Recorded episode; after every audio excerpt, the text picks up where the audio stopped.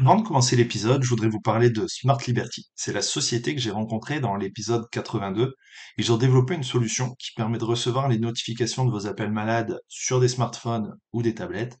Ça permet de répondre plus vite aux résidents. Ça permet aux soignants de mieux se répartir les rôles. Et il n'y a pas besoin de changer tout votre système. Ça permet de faire des économies. Vous pouvez, si vous voulez en savoir plus, contacter Gaëtan en utilisant le formulaire contact sur smartliberty.ch. Bon épisode. Bonjour à tous et bienvenue sur le podcast des établissements médico-sociaux, le podcast qui met en lumière le travail formidable réalisé par les acteurs du monde médico-social. Je suis Arnaud Chevalier.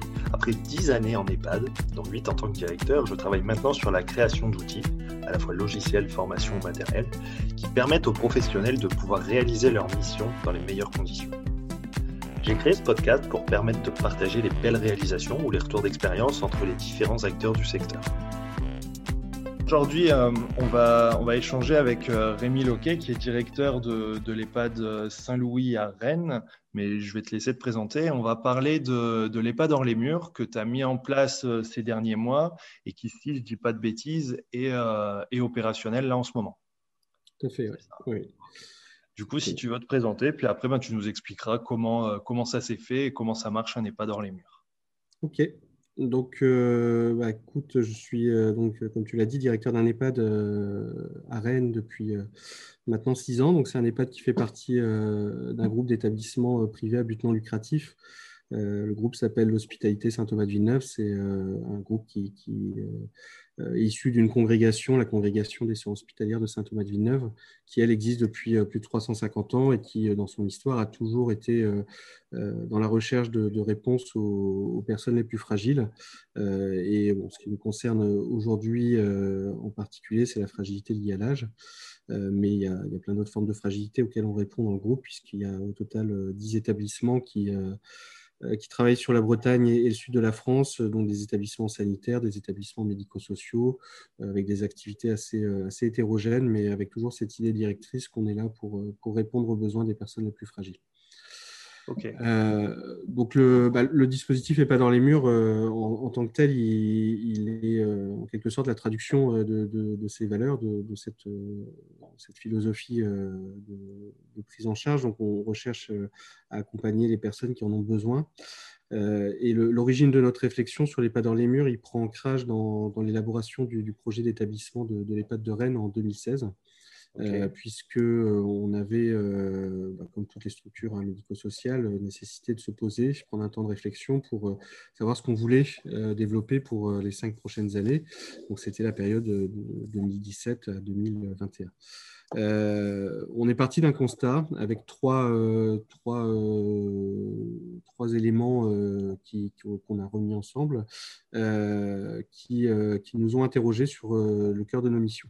le premier élément, c'est la dimension démographique. On est sur le secteur rennais sur une, forte dynamique euh, euh, démographique, avec un vieillissement de la population qui est dans la moyenne du vieillissement national.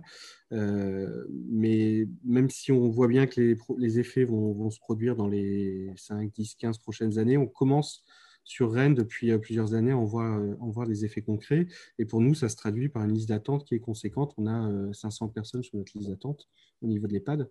Et donc, on a un vrai questionnement pour se dire, finalement, d'un point de vue quantitatif, sur ce point-là, on est très loin de répondre aux besoins des populations les plus fragiles. le deuxième élément de, contexte à, mettre en regard de cette dynamique populationnelle, c'est la dimension culturelle.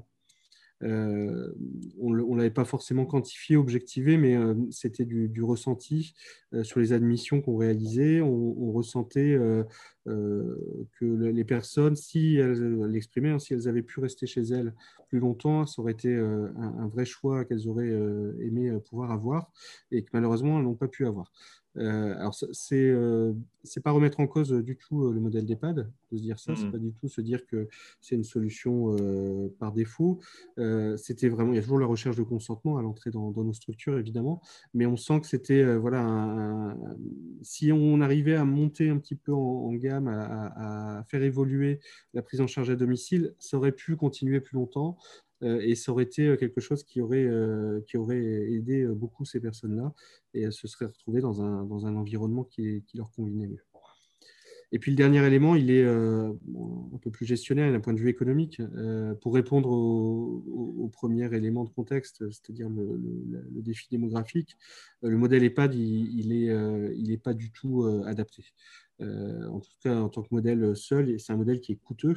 Hein, une place d'EHPAD, ça, ça, pèse à la fois sur les ressources des institutions publiques. Hein. on a un financement euh, tripartite, donc à la fois euh, l'assurance maladie qui va financer le soin et, euh, les, départements qui vont financer la dépendance, mais aussi pour l'usager lui-même, c'est-à-dire que l'usager va supporter un, reste à charge qui est conséquent et qui peut monter à de, 20, à plus de 20 000 euros par an sur, sur un EHPAD comme le nôtre.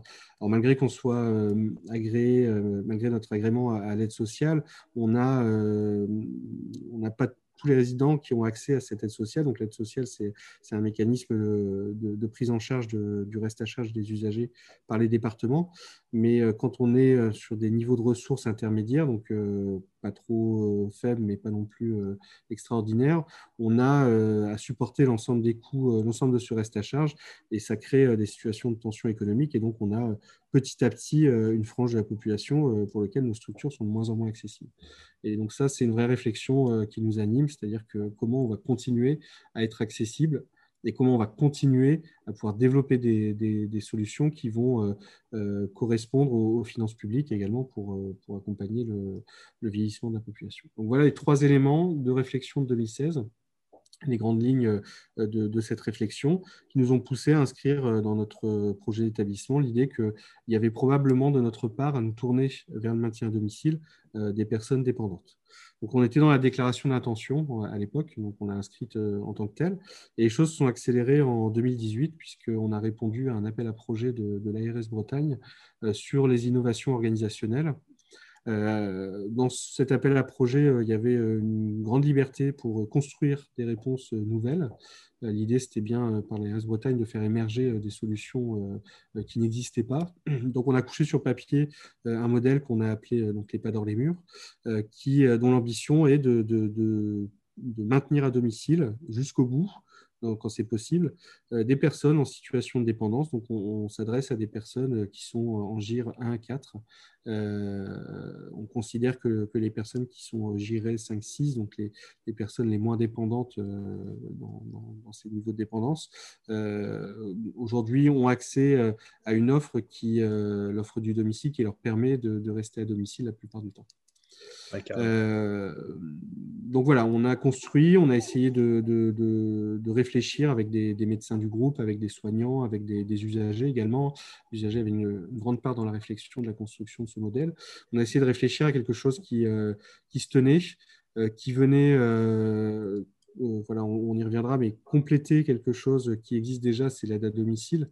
Euh, l'objectif, c'est surtout pas d'arriver avec nos gros sabots sur euh, le domicile, parce que nous, on ne sait pas faire l'aide à domicile. par contre, on sait qu'il y a des acteurs qui font plein de bonnes choses, et c'est comment nous, on peut compléter ce qu'ils font euh, pour euh, maintenir à domicile le plus longtemps possible des personnes en situation de dépendance. Donc ça a été dès le début euh, le vrai credo de notre dispositif, c'était d'arriver à, nous insérer de manière adaptée à ce qui existe déjà au domicile. Donc on a construit un dispositif qui repose sur trois piliers. Euh, qui vont être complémentaires dans euh, le maintien à domicile, c'est-à-dire que les, trois vont devoir être activés, euh, à notre niveau, en tout cas on, le pense, vont devoir être activés pour maintenir la personne à domicile. si l'un des trois est, défaillant, on aura de vraies difficultés à, à, pouvoir agir sur le maintien à domicile. Donc le premier pilier, c'est la coordination des acteurs du domicile. On, a, on avait des retours d'expérience d'usagers qui nous disaient que leur grosse difficulté dans le maintien à domicile, c'était euh, surtout pour les aidants, de pouvoir identifier, de pouvoir organiser euh, la venue, euh, la prise en charge avec tous ces métiers qui existent, hein, qui sont nombreux, cet écosystème du domicile. on parlait de l'aide à domicile, mais il y a aussi les SIAD, il y a aussi les médecins traitants, les kinés, les, les, orthophonistes, etc. tout cet écosystème qui gravite, déjà, il faut le connaître et en plus, après, il faut les organiser. Et ça, la plupart du temps, ça relevait de, la charge de l'aidant ou de l'usager lui-même. Donc, nous, on va arriver, on va coordonner, on va euh, mettre des moyens humains pour coordonner l'ensemble de ces actions-là, euh, pour donner du sens à cet accompagnement, donner de l'huile euh, dans les rouages de cet accompagnement pour qu'on ne se marche pas sur les pieds, pour que chacun ait, une place bien, adaptée. et on va soulager du coup l'usager et les dents de, de toute cette partie-là qui est conséquente. Pour faire cette coordination, on s'appuie sur des partenaires on a identifié des partenaires, donc la notion de partenariat est essentielle. On va avoir euh, euh, des services d'aide à domicile et des SIAD euh, avec qui on a conventionné, qui, qui, travaillent avec nous sur le cadre de ce dispositif. Ce dispositif, on l'a construit avec eux, ils ont participé à, sa construction et l'ensemble des usagers du dispositif est accompagné par l'un de, de ces services d'aide à domicile ou SIAD. Donc on a le CCS de la ville de Rennes, l'ADMR de Rennes et l'association ASIA qui fait partie du réseau INA. Et donc, ces, euh, trois, trois, partenaires euh, nous accompagnent euh, pour, prendre en charge les personnes à domicile. Le deuxième pilier, ça va être l'apport de notre part de notre valeur ajoutée, de nos compétences sur la, partie gérontologique. donc, on s'appuie sur un médecin coordonnateur qui va coordonner la réalisation d'une évaluation gériatrique euh, qui va être multidimensionnel, qui va euh, euh, donner une image à un moment donné de l'état de la personne dans sa globalité, pour savoir sur quoi on doit agir pour limiter le risque de glisser euh, plus, plus encore dans, la dépendance pour l'usager. Donc ça va être euh, la réalisation de, tests cognitifs, ça va être la réalisation de bilans, euh, comment, de bilans orthophonie, ça va être des bilans visuels, ça va être également des, des bilans d'équilibre, des bilans de chute, ça va être des bilans biologiques également. Donc on va vraiment travailler là-dessus, on va densifier le dossier de la personne et on va, à partir de cette évaluation, essayer de dégager avec les autres acteurs qui accompagnent la personne des axes de travail prioritaires. Donc, on va tous travailler sur, ces axes-là. De notre côté, on va mobiliser une équipe mobile euh, d'aides-soignantes euh, formées en, en, gérontologie qui vont aller euh, au domicile des personnes pour mettre en œuvre les orientations, les objectifs de cette évaluation, issus de cette évaluation gériatrique, sur des ateliers donc d'ordre cognitif, motricité, fonctionnel. ça peut prendre vraiment différentes formes, comme ce qu'on peut faire en PASA ou en, EHPAD au niveau des résidents de, nos structures. Et donc, on va avoir à peu près entre une et quatre heures selon les besoins de, chaque personne par semaine euh, d'accompagnement supplémentaire par rapport euh, aux, accompagnements euh, plus classiques comme les aides à domicile ou, les infirmières à domicile. le troisième pilier, qui est un pilier important puisqu'il va répondre à, un besoin très fort qui est très souvent exprimé par les personnes, ça va être la notion de sécurisation du domicile. Euh, on va avoir euh, nécessité d'accompagner la personne pour adapter son environnement. Donc, on, va, on a du temps d'ergothérapeute, on va accompagner la personne à essayer de trouver des aides pour adapter son logement parce que c'est un peu le parcours du combattant, ça aussi, pour euh, essayer de, trouver les, aides pour modifier un, logement. Et puis, on va avoir euh, également donc, tout un dispositif de sécurisation qui va être installé au domicile. Donc, ça va être euh, un dispositif qui est basé sur de l'actimétrie donc des capteurs de mouvement, euh, des, euh, des, capteurs de chute, euh, des capteurs d'errance, des capteurs de lumière, capteurs de, lit exact, aussi. Donc ça, ça va être installé en fonction du besoin de la personne. Hein. Ce n'est pas une offre homogène. On va vraiment s'atteler à, utiliser les, les, capteurs nécessaires à la situation de la personne. Et ces capteurs, ils vont nous donner une information. Donc à la fois, ils vont nous donner des signaux faibles, qui vont compléter l'évaluation gériatrique et qui va peut-être nous pousser à accompagner la personne sur des axes spécifiques. On peut avoir, par exemple, euh, grâce à cette actimétrie, on va pouvoir identifier des troubles du sommeil, on va pouvoir euh, identifier euh, des comportements complexes, et donc on va, on va pouvoir compléter notre accompagnement sur ces choses-là. Mais là où ça va être important, ça va être aussi de pouvoir nous alerter en cas de situation à risque de la personne à domicile. L'exemple le plus typique à domicile, c'est la chute, évidemment. Et avec notre dispositif, donc on le, veut, on le voulait à l'origine comme un dispositif qui ne nécessitait pas l'action de l'usager. On s'adresse à des personnes dépendantes. L'objectif, c'est bien que ce, dispositif soit autonome et qui nous alerte automatiquement en cas de, situation à risque pour qu'on puisse intervenir le plus vite possible. Et donc, c'est ces dispositifs qu'on a développés avec une startup qui s'appelle Télégraphique, qui nous a accompagnés depuis le début pour développer ce dispositif-là qui répond vraiment à notre besoin et qui va apporter tout un ensemble, voilà, tous les, les, dispositifs dont j'ai parlé et qui va pouvoir nous alerter en cas de difficulté. Donc, on aura notre équipe qui pourra intervenir 24 heures sur 24 en cas de besoin au domicile des personnes. OK. je pense que j'ai fait le tour. J'ai essayé d'être plus synthétique. Très, très complet. Non, aussi synthétique. Je pourrais en parler des heures. Ouais, bah ouais, je me doute. Non, mais c'est passionnant. Euh, du coup, ça m'amène à, quelques questions. Alors, pour, euh, sans, revenir dans l'ordre sur ce que tu dis, cette notion de, euh, alors, d'actimétrie, alors que je trouve super intéressante, mais là, du coup, vous êtes sur un, on va dire, sur un niveau assez élevé en fait de, gestion de la, de la, donnée de la data. Est-ce que du coup, ça, vous, vous pouvez aussi en faire profiter les résidents de l'EHPAD Est-ce que vous avez généralisé en fait l'utilisation de, cet outil? Pas encore, mais c'est un projet effectivement. Euh, l'objectif, euh, on, voit même plus loin sur cette donnée, euh, cette logique d'actimétrie. En fait, c'est avant euh, de rentrer dans le détail sur l'actimétrie, euh, un point essentiel euh, de, ce sujet-là, c'est l'aspect éthique qu'on a recherché dans, ce dispositif-là. On a vu beaucoup d'industriels. avant la mise en œuvre du dispositif qui a commencé au mois de septembre 2019, on a rencontré à peu près une quinzaine d'industriels sur, sur quelques mois et on, est passé, on a vu beaucoup de solutions et des solutions extrêmement intrusives euh, avec de la vidéo, avec euh, euh, l'utilisation de données un peu surprenante parfois. Donc, on a écarté et on s'est toujours attelé à, essayer de trouver une, une dimension éthique à, à, ce, à, ce, dispositif de sécurisation. On ne voulait pas tomber dans le Big Brother, hein, clairement. Pour, C'est toute la difficulté hein, entre la sécurité et l'efficacité, et par contre, quelque chose qui ne soit pas trop intrusif et, dans, dans, lequel aussi vous maîtrisez la donnée, parce qu'on arrive vite sur de la donnée de santé et comment voilà, on la qu'est-ce qu'on en fait. Tout à fait. Donc le compromis, euh, exactement. Le compromis euh, des capteurs de mouvement sur la partie recueil de données nous paraissait euh, plutôt acceptable. Donc c'est pour ça qu'on a choisi cette société-là.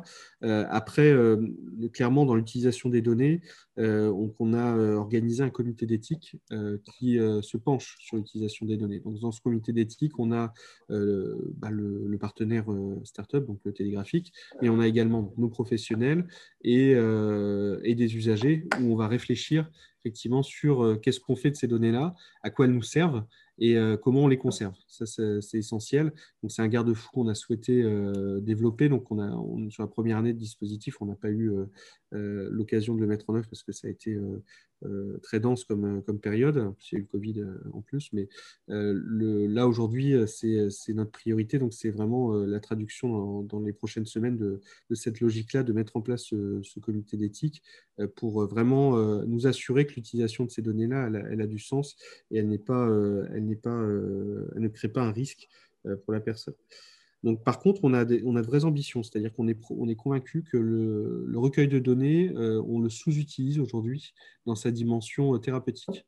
Euh, on a aujourd'hui en fait on a du recueil de données et c'est analysé par des humains quand ils ont le temps et avec leurs propres compétences. notre ambition là, on veut travailler avec Télégraphique pour développer euh, une, un algorithme en fait simplement qui va euh, compiler de la donnée, alors pas uniquement de l'actimétrie, mais avec plein d'autres euh, éléments qu'on va lui apporter et qui va nous alerter sur des facteurs de risque de probabilité future sur des situations. Et ça, c'est important parce que sur les EHPAD, notamment, ça peut aussi apporter une vraie plus-value dans la prise en charge, dans la, prévention de certains risques qu'aujourd'hui, on a un peu de mal à maîtriser parce que voilà, on est, bah, l'humain est, toujours n'a pas accès et n'a pas en, tête toutes les données de tous les résidents, et ça peut être compliqué. Là, là, on, veut vraiment avoir développer une solution qui soit une aide à la décision. Ce n'est pas une solution autonome, c'est pas elle qui va décider ce qu'on va faire. Par contre, c'est une, solution qui va nous, aider à décider que parfois, bah, il faudra nous pencher sur certains sujets auprès de, certains usagers parce qu'il y a probablement des choses qu'on rate et on serait ça serait plus adapté.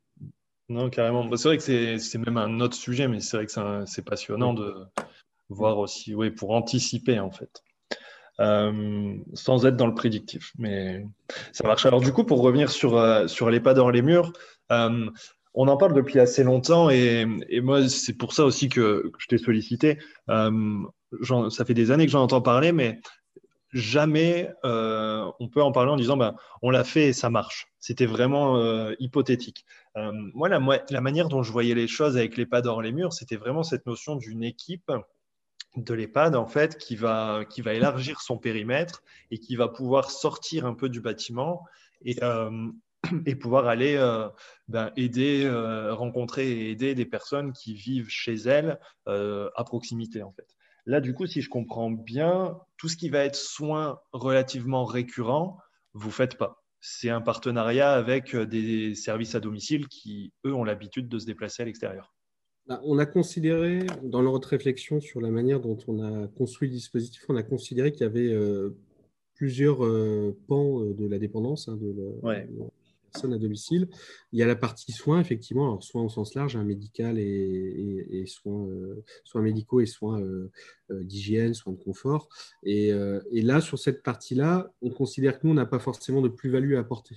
Aujourd'hui, l'aide à domicile, le SIAD, le médecin, les traitants, les médecins comment, spécialistes, ils, ont, euh, ils sont déjà présents, ils savent ce qu'ils ont à faire. on ne va pas euh, effectivement leur, leur apprendre leur travail. là où on va apporter une plus-value, ça, va être vraiment de, se dire qu'on peut apporter une, une, notion de coordination qu'on a en EHPAD. C'est-à-dire que on est sur des acteurs qui existent, qui cohabitent, euh, mais qui communiquent pas forcément ensemble, qui vont euh, euh, peut-être parfois intervenir au même moment, donc ça va créer des, confusions et surtout une non-efficacité de, la, prise en charge. Donc c'est vraiment cette idée qu'on va, on va aider ces, acteurs-là à faire ce qu'ils ont à faire à domicile, surtout pas leur dire ce qu'ils ont à faire parce que ça, ça relève de leur prérogative et, on, est, on est humble dans, dans, dans notre place et, et on ne souhaite surtout pas donner des leçons, euh, c'est vraiment de, les aider, de faciliter leur, travail. Donc on va, euh, sur cette partie-là, effectivement, on va pas euh, sortir, faire sortir de nos murs de la compétence de soins en propre. On va sortir de la compétence de coordination, par contre, qui, qui est un point important.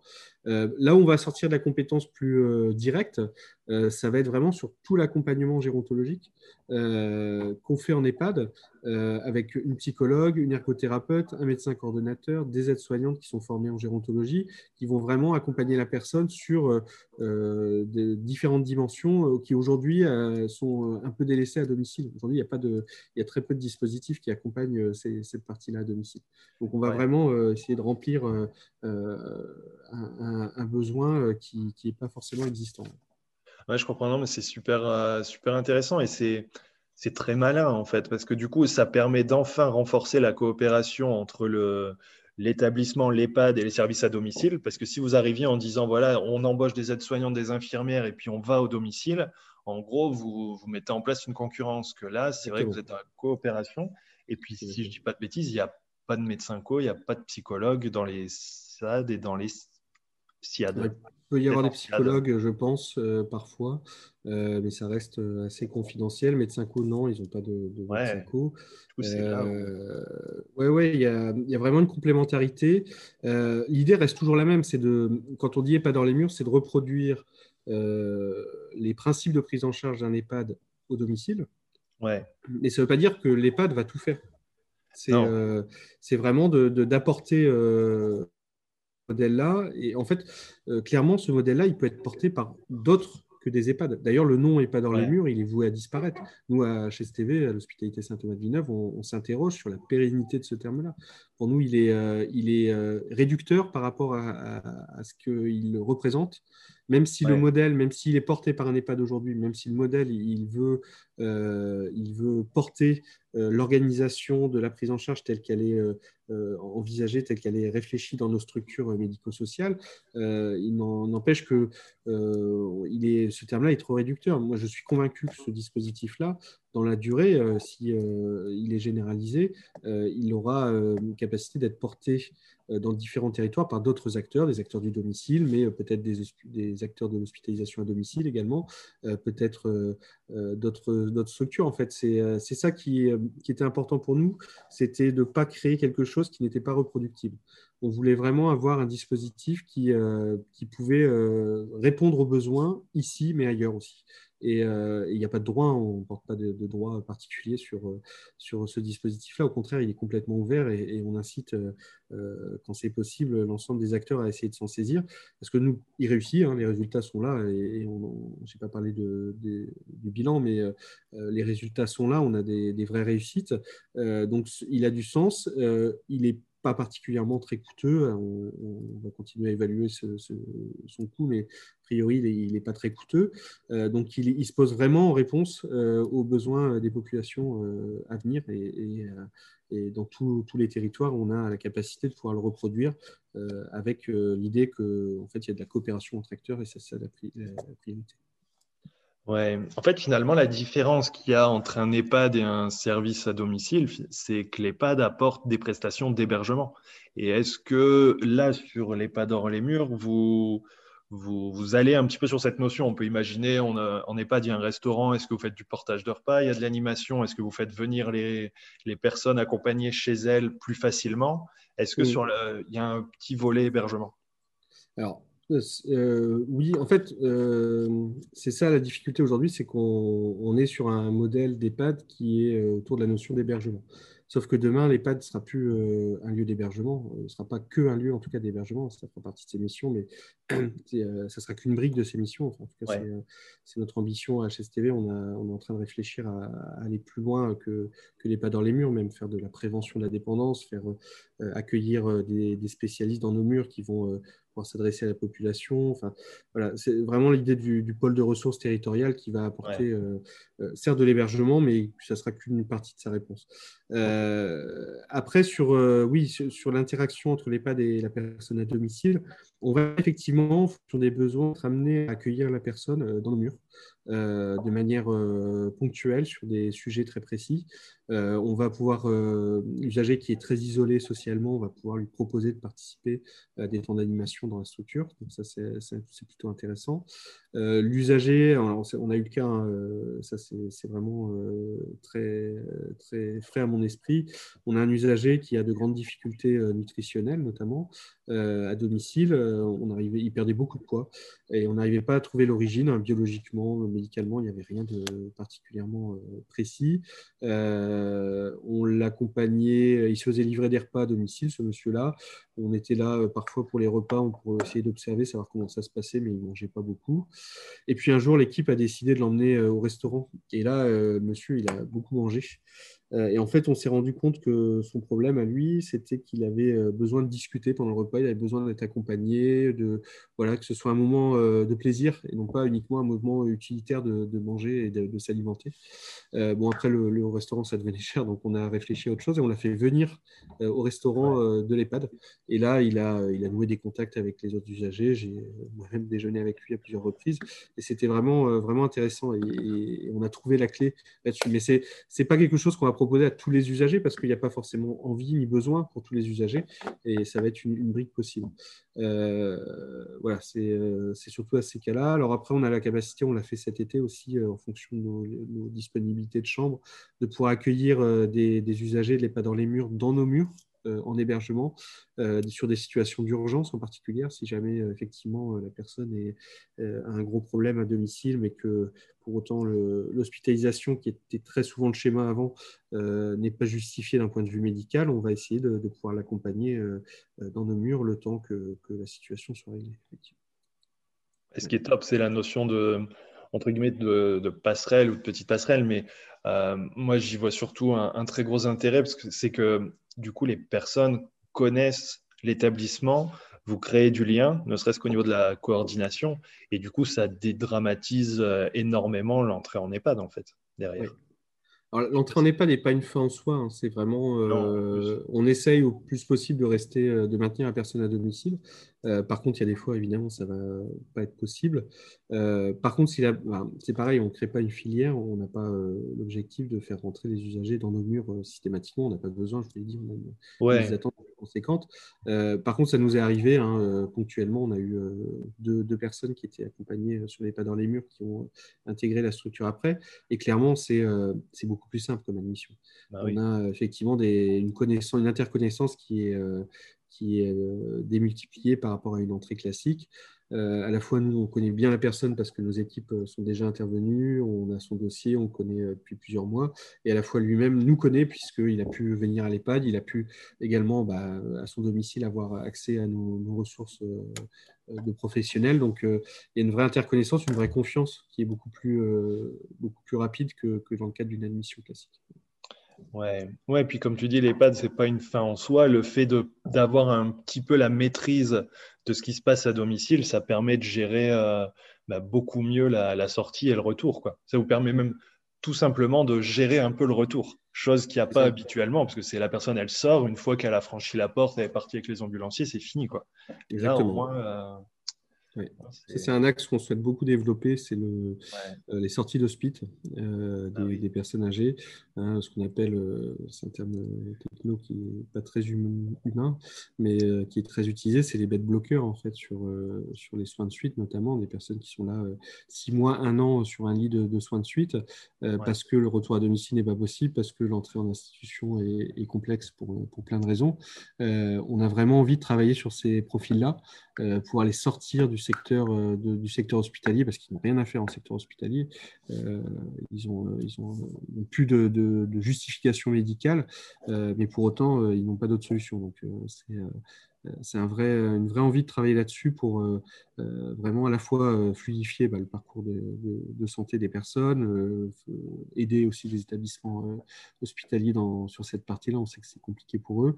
Et puis surtout agir sur la qualité de vie de la personne. Euh, alors j'ai une, question là qui me vient en tête. Au niveau de, l'équipe, on parle des, conditions difficiles de travail dans les EHPAD, d'une difficulté aussi d'attractivité des métiers. Comment, comment en fait l'équipe, euh, ben, toi au niveau de l'EHPAD, l'ont vécu cette, cette nouvelle approche et peut-être ces nouvelles perspectives qui peuvent peut-être permettre de, transformer un peu le travail, de peut-être redonner encore plus de sens. Comment ça s'est passé pour les équipes euh, au quotidien? Alors, tu as tout dit, hein, euh, dans le terme sens, effectivement, c'est euh, une opportunité, je trouve, importante pour nos structures de pouvoir offrir des perspectives à des professionnels qui sont parfois en perte de sens.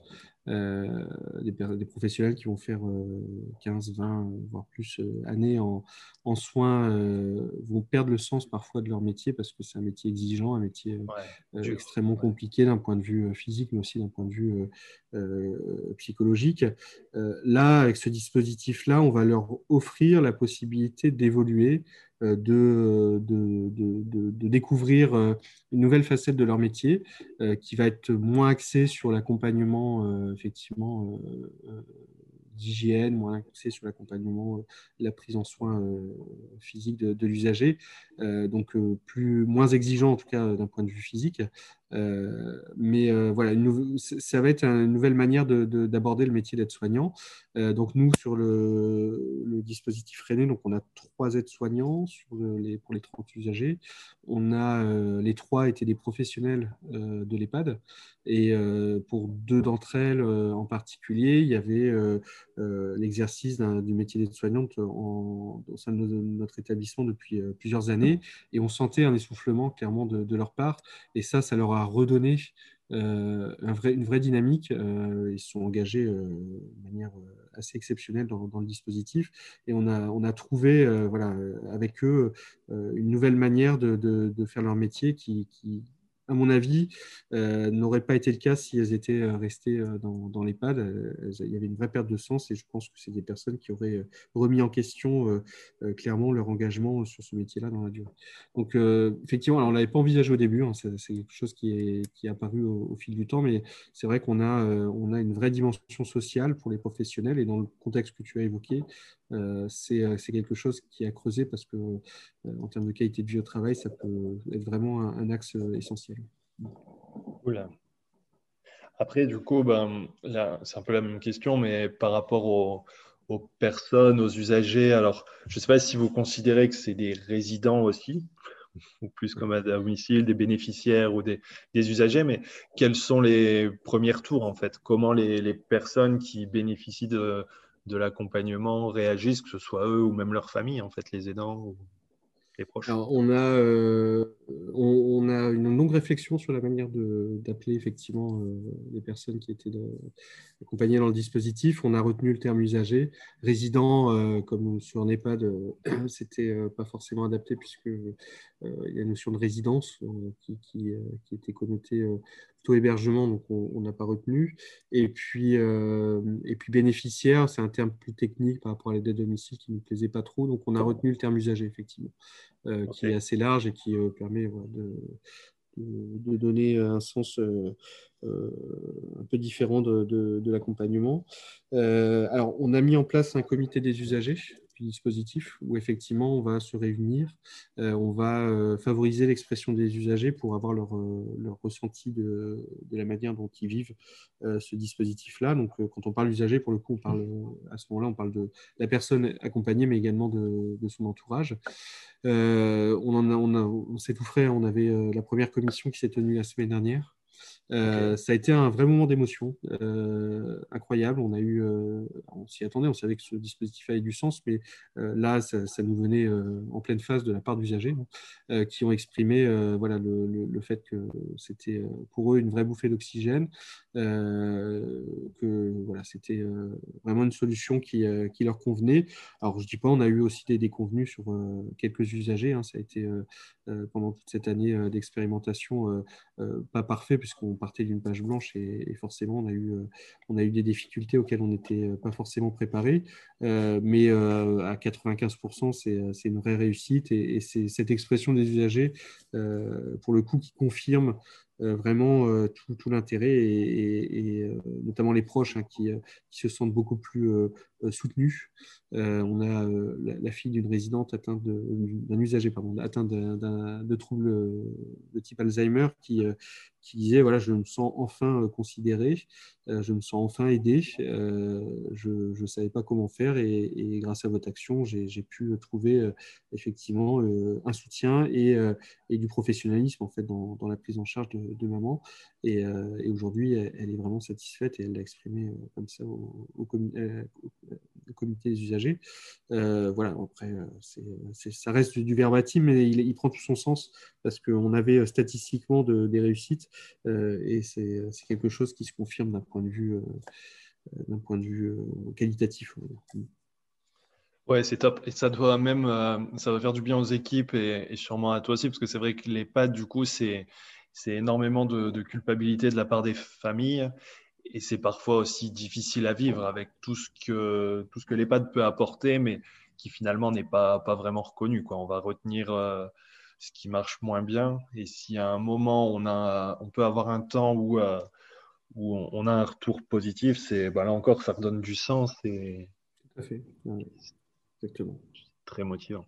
Euh, ça marche. Alors, souvent, le, dans l'accompagnement et toute façon dans la santé en général, hein, le, nerf de la guerre, comme partout, c'est les, les, moyens. Tu disais que c'est finalement, voilà, ça, ça fonctionne bien euh, par rapport à un coût qui est, qui est, qui est pas trop élevé. Est-ce que tu peux nous en dire plus sur comment, comment quel financement vous avez dans l'appel à projet, enfin dans le projet qui a été monté avec l'ARS, comment ça quelle participation il peut y avoir et pourquoi Pour quel sujet? Ouais, alors il y a eu deux, deux temps de, de financement. Euh, donc il y a eu un premier temps en 2019 euh, et jusqu'à maintenant qui était euh, effectivement la concrétisation d'appel à projet de l'ARS. Donc ça a été une dotation de l'ARS Bretagne. Donc c'était à hauteur de 150 000 euros par an sur, sur, les, chaque année pour 2019 et 2020 pour accompagner 20 usagers. Donc en termes de ratio, ça fait je ne suis pas très bon en mathématiques, mais euh, ça fait euh, moins de 20 000 euros. Un, petit dose. Ouais. Oui, c'est vrai que c'est. si on compare même par rapport à l'APA, c'est, enfin, ce serait équivalent à l'APA, quoi, moins de. Alors, ouais, c'est, attention aux comparaisons. Euh, c'est un sujet. Alors, je finis juste sur le, financement parce que derrière, euh, tu, vas voir qu'on a une, forte dimension d'évaluation d'un point de vue économique du dispositif qui va, qui va s'engager. Euh, on a aujourd'hui, on, on bascule là, à partir du mois d'octobre sur un autre mode de financement qui s'appelle l'article 51 c'est euh, un article euh, de la loi de finances de la sécurité sociale de 2018 euh, qui prévoit le financement d'expérimentations en santé au sens général. Donc, ça va financer des, nouvelles manières de prendre en charge des, personnes sur tous les thèmes sanitaires, médico-social, social, etc. donc, on a travaillé avec la Croix-Rouge et la Mutualité sur un cahier des charges et on a abouti à ce cahier des charges au mois de, de juin dernier. Et là, on a été retenu pour démarrer au total 23 trois nouvelles expérimentations à partir du mois d'octobre. Donc HSTV va remporter 5, dont euh, celle de Rennes. Et ça sera 150 usagers sur, euh, sur HSTV qui vont être accompagnés. Donc là, on, va, on passe d'une enveloppe euh, de 150 000 euros à un forfait mensuel par usager qui est de 1000 euros par usager. Donc euh, voilà, qui, ça nous a permis aussi de, renforcer certains moyens d'accompagnement, parce que ça, ça, représente euh, un petit peu plus que, que ce qu'on avait avec l'ARS. Euh, on, a, voilà, on a pu travailler sur un modèle qui soit très proche de, celui qu'on déploie sur Rennes. mais derrière ce financement, il y a toute une démarche d'évaluation qui est conséquente, qui est très importante. L'objectif de cet article 51, c'est de préfigurer un dispositif qui sera amené à être généralisé ensuite parler de la reproductibilité du dispositif. Euh, c'est ce que va rechercher finalement le ministère en se disant euh, votre dispositif, il fonctionne, comment on peut le reproduire euh, dans d'autres secteurs.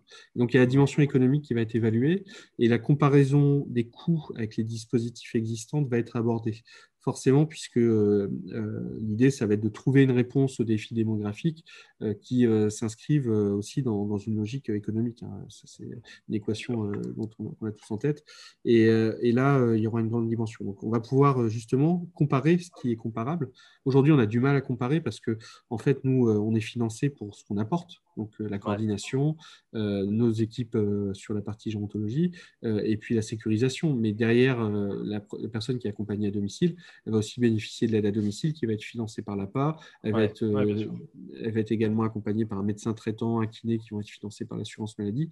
Donc l'objectif pendant, euh, donc là, ça va être pendant trois ans, ça va être justement de déterminer euh, combien coûtent toutes ces prestations y compris les nôtres qu'on va apporter, et qu'on puisse les comparer effectivement par rapport notamment à un EHPAD. Est-ce que euh, ce dispositif-là, est plus ou moins coûteux? Ça ne veut pas dire que ça va être l'argument pour généraliser ou non, il faut qu'il soit absolument moins coûteux qu'un EHPAD. C'est simplement pour se dire euh, que ce dispositif-là, il peut apporter des choses dans tel contexte économique. Ça, c'est important et, euh, on, veut vraiment participer à cette évaluation pour essayer de, connaître ce, que, ce que va apporter d'un point de vue économique ce genre de dispositif.